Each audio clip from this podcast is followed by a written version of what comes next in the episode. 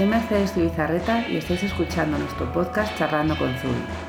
En este podcast grabamos las conversaciones con gente a la que admiramos, amigos y conocidos y en muchas ocasiones entre nosotras mismas sobre temas que nos interesan o mejor dicho nos apasionan.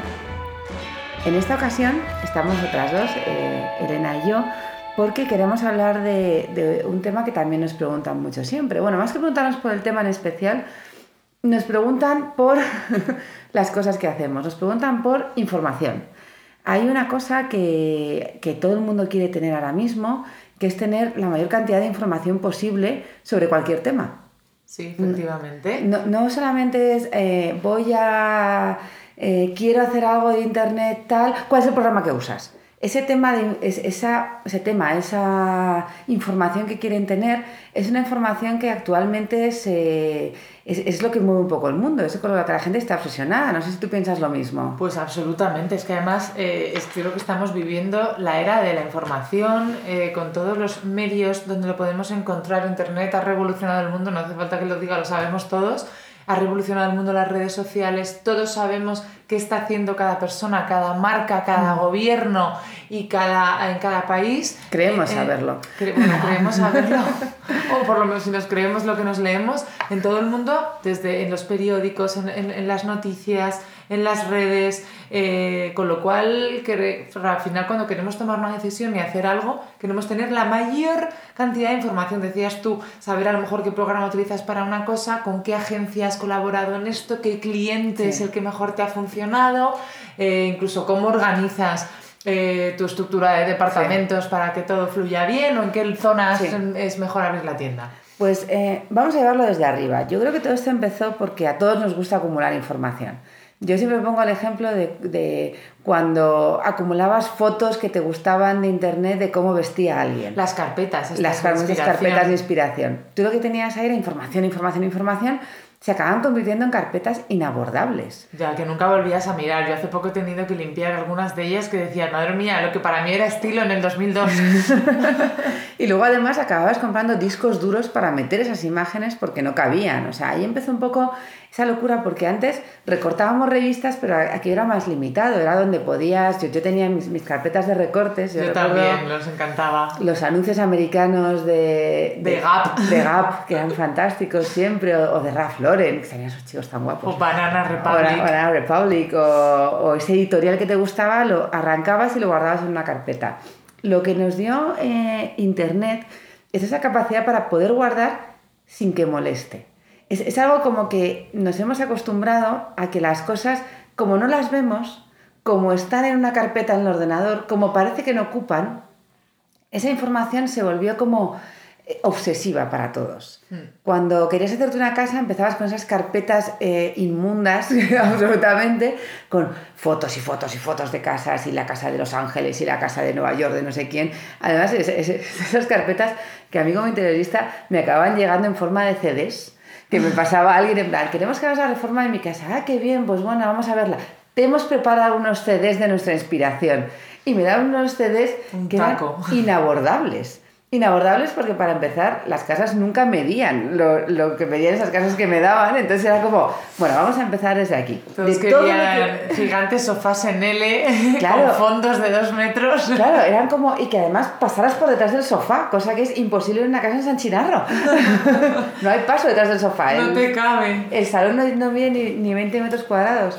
Entonces, toda esa información, luego además ya nos lo pusieron tirado, porque ya nos pusieron Pinterest ya ni siquiera tenías que guardar en tu ordenador y que te ocupara espacio, sino con Pinear podías hacer carpetas.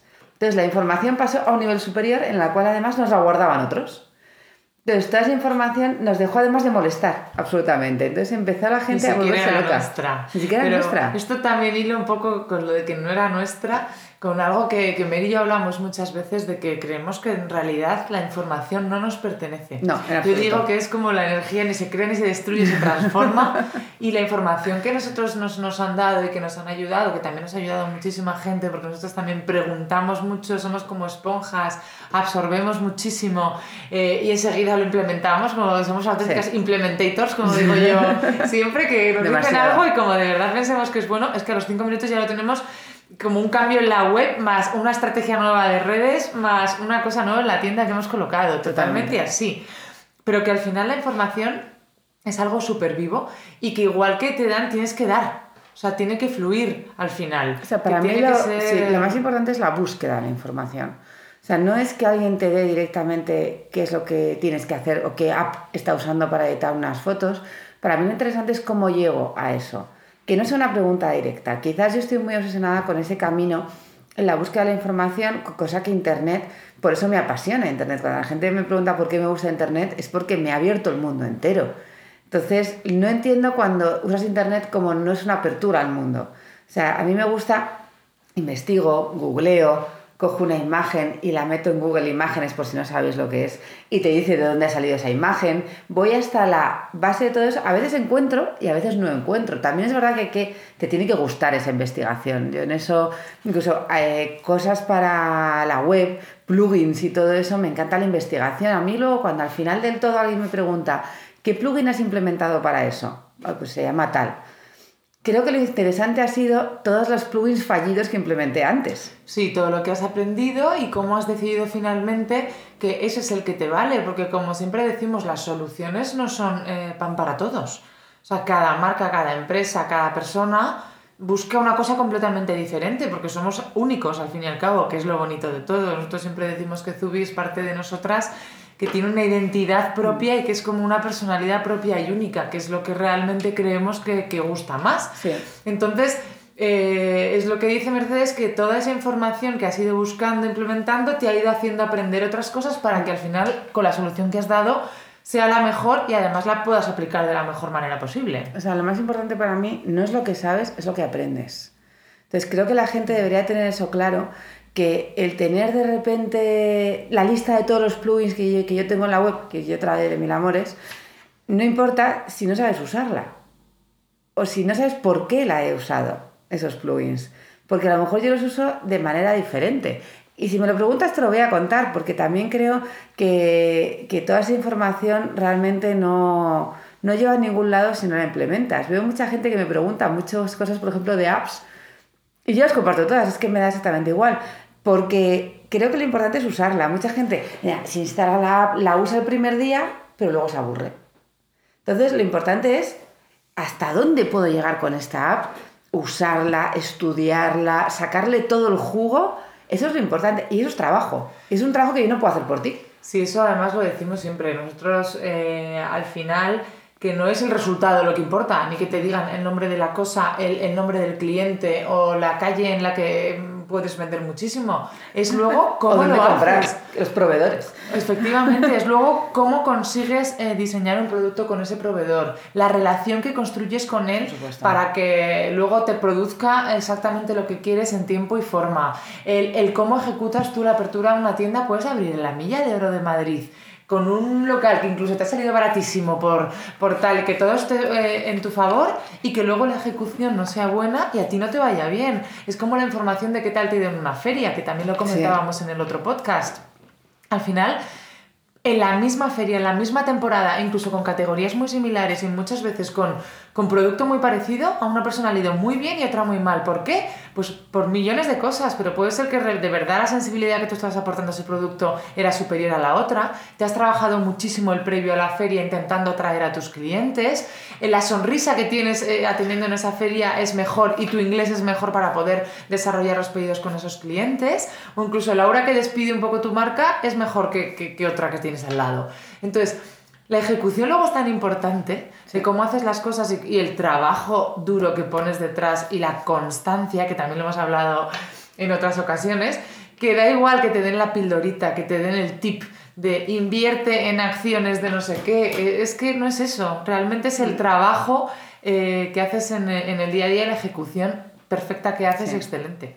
Además, la velocidad de la información ahora mismo es tan rápida que yo voy evolucionando, o sea, yo cuando cuando alguien me pregunta qué app he usado para tal y yo, y yo les doy la app, yo realmente ya estoy buscando siete más. Entonces, no sé qué estoy buscando. Muchas veces a mí me pasa eso, todavía no sé qué estoy buscando, pero estoy buscando. Tengo sitios donde navego realmente sin rumbo fijo. Voy mirando qué hacen otros, cómo lo hacen, intento llevarlo en su terreno. Entonces al final la, información importante no ha sido esa app que he usado. La información es, importante es lo que he compartido con esa app. O sea, qué información he puesto en esa imagen que he compartido con ese texto. No que el texto haya conseguido que sea fluorescente. Entonces, yo puedo decir a todo el mundo la app de texto fluorescente, que no existe, pero ahora mismo voy a buscarla porque me parece una idea buenísima y seguro que existe alguna. Segurísimo. Segurísimo.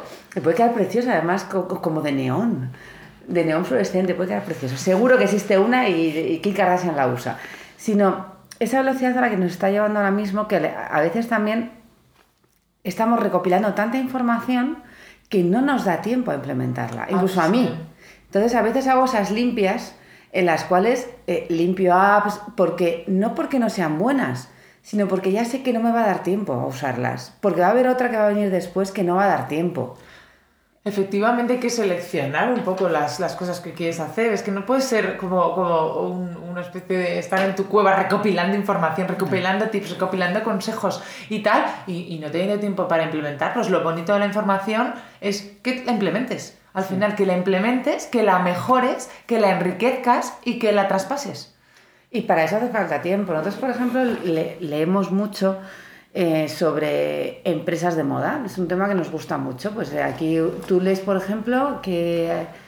¿Qué webs? Pues estamos leyendo adictamente todo lo de Business of Fashion, que nos encanta, y, sobre todo lo que más nos gusta es verles los ejemplos de empresas de moda más grandes que nosotros.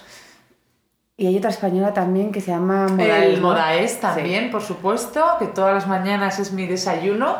Mi desayuno con todas las noticias de las novedades que hay en España, del mercado, del sector, de los aranceles al final, pero vamos, lo que más nos gusta sobre todo son ejemplos de empresas, de cómo llegan donde llegan, eh, qué cosas hacen y muchas de ellas pues, no tienen nada que ver con nosotros, pero, pero siempre hay algo en lo que nos inspira y nos hace generar ideas. Pero para eso necesitamos tiempo, necesitamos tiempo porque no sirve de nada ver el encabezado del artículo y guardarlo para más tarde.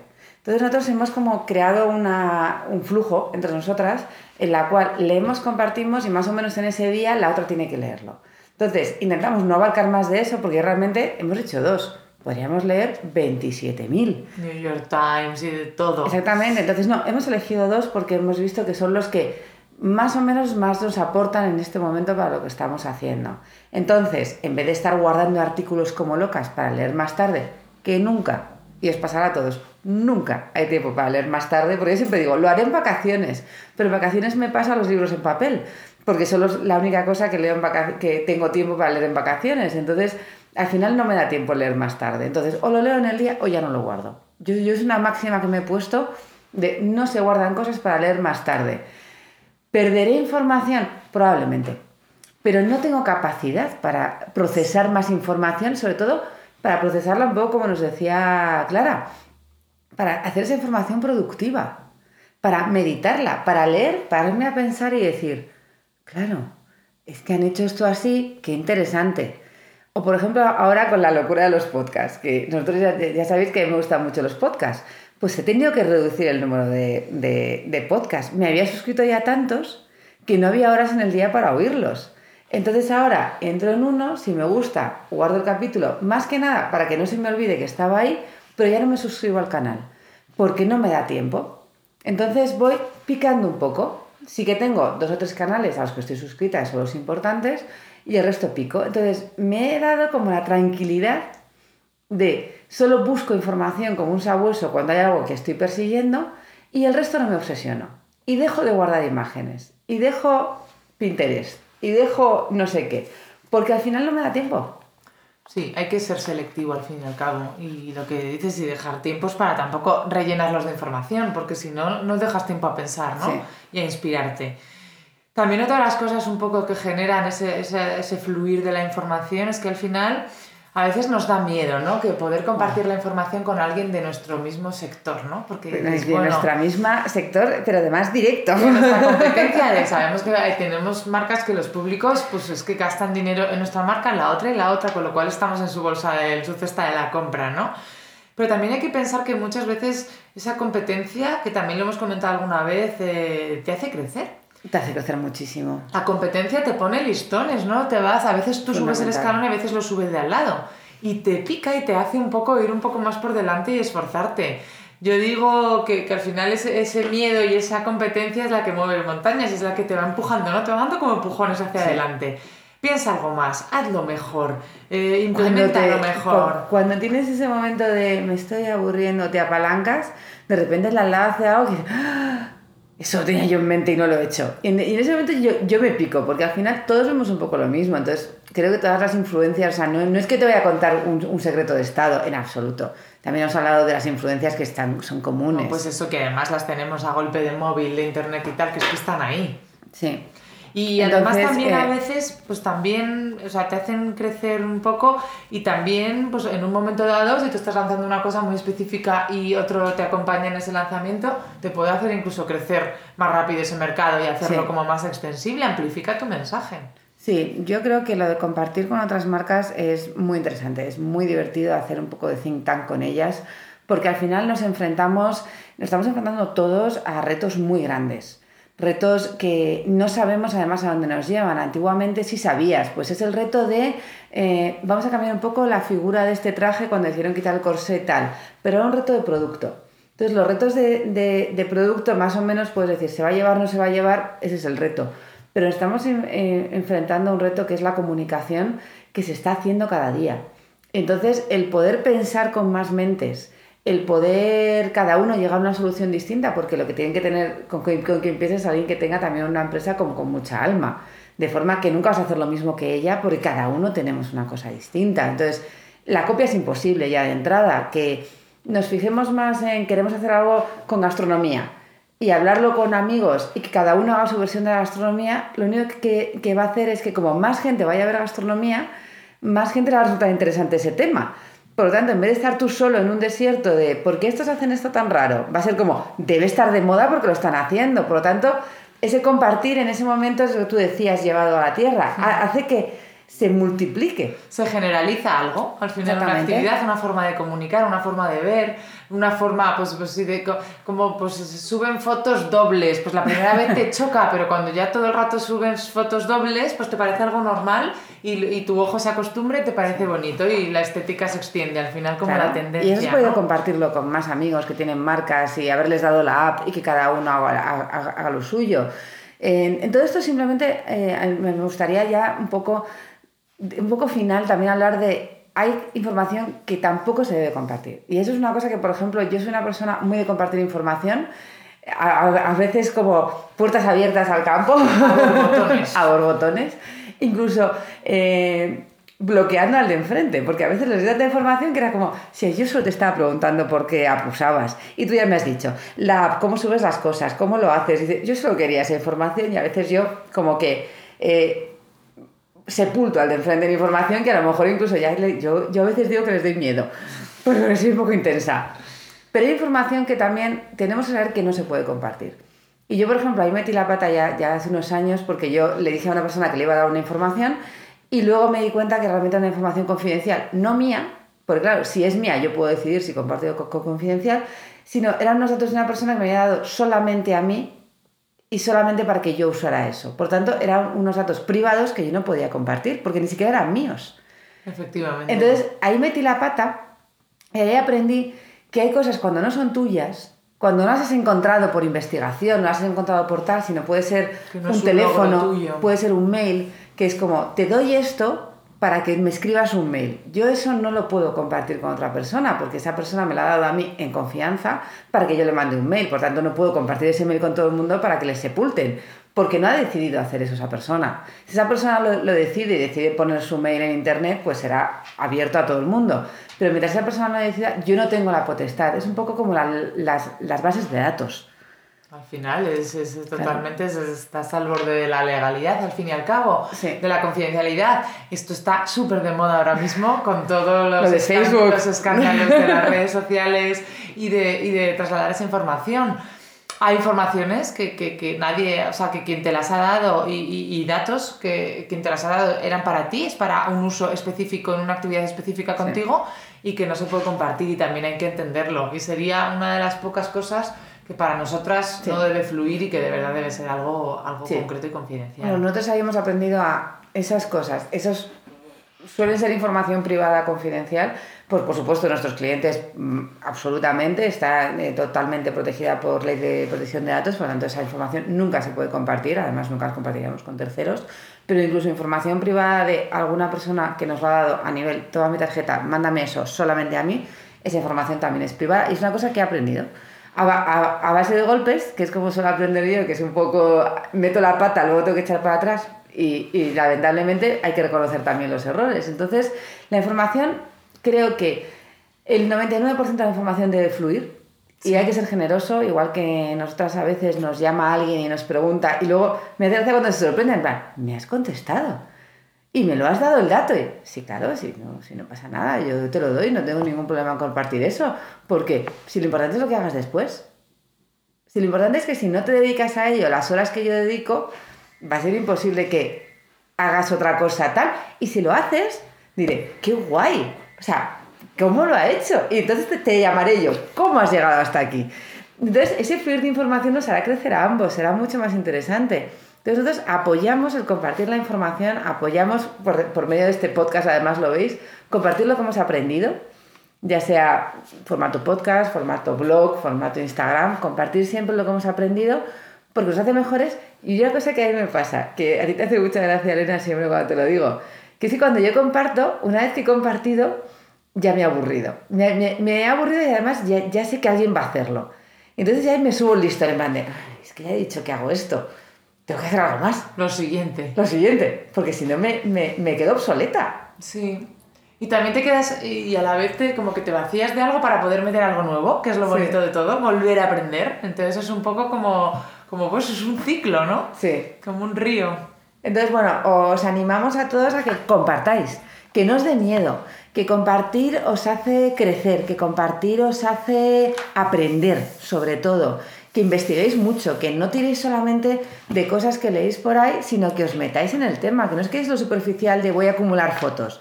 Hazlo con esas fotos. ¿Por qué he acumulado estas fotos? Pensadlo. Eso os lleva al siguiente nivel. Acumular no lleva al siguiente nivel, lo que lleva al siguiente nivel es estudiar y es aprender. Entonces yo muchas veces hago esas recolocaciones de carpetas enormes, porque sigo teniendo carpetas, lo voy a decir aquí, muy centradas en determinadas cosas, como pueden ser ideas de comunicación, entonces veo de repente newsletters, me fascinan las newsletters que recibo, entonces a veces recibo una newsletter que digo, qué bueno, qué bueno cómo han hecho esto, cómo se les ha ocurrido esta idea, y me la guardo. Pero lo que hago con ellas es no solo guardarlas, sino cada cierto tiempo analizarlas ver por qué la guardé, qué es lo que me interesó, qué es lo que se puede aplicar a Zubi y qué es lo que puedo aprender de ello. Y eso me hace crecer. Entonces os invito a que compartáis y a que crezcáis gracias a la información y no la uséis mal porque acabaremos siendo como Facebook, que acaban los periódicos, no es nada bueno, por cosas así. Así que nada, muchísimas gracias a todos por estar aquí. Esperamos que hayáis disfrutado y aprendido y nos encantaría que compartierais con amigos o por redes sociales este episodio si os ha gustado el tema. Recordad que podéis escuchar todas nuestras charlas en nuestro canal de iTunes de podcast que se llama igual que el programa Charlando con Zubi y que igualmente los compartimos en nuestro blog regularmente. Me despido hasta muy pronto con un fuerte abrazo. Besos.